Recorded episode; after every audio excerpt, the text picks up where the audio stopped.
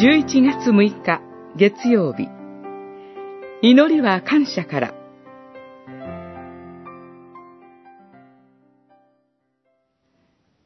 主は私に報いてくださった。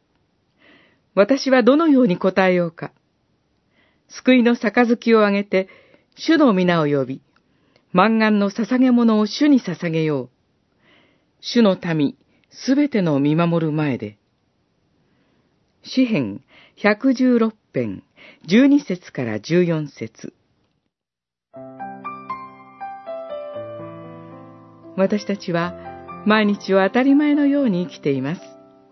食べること、着ること、住む家、働きや学びの場所、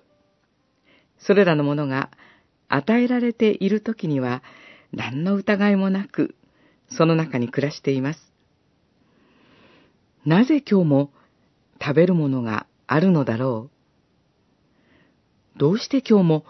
住む家があるのだろう？などと、いちいち疑問に思いません。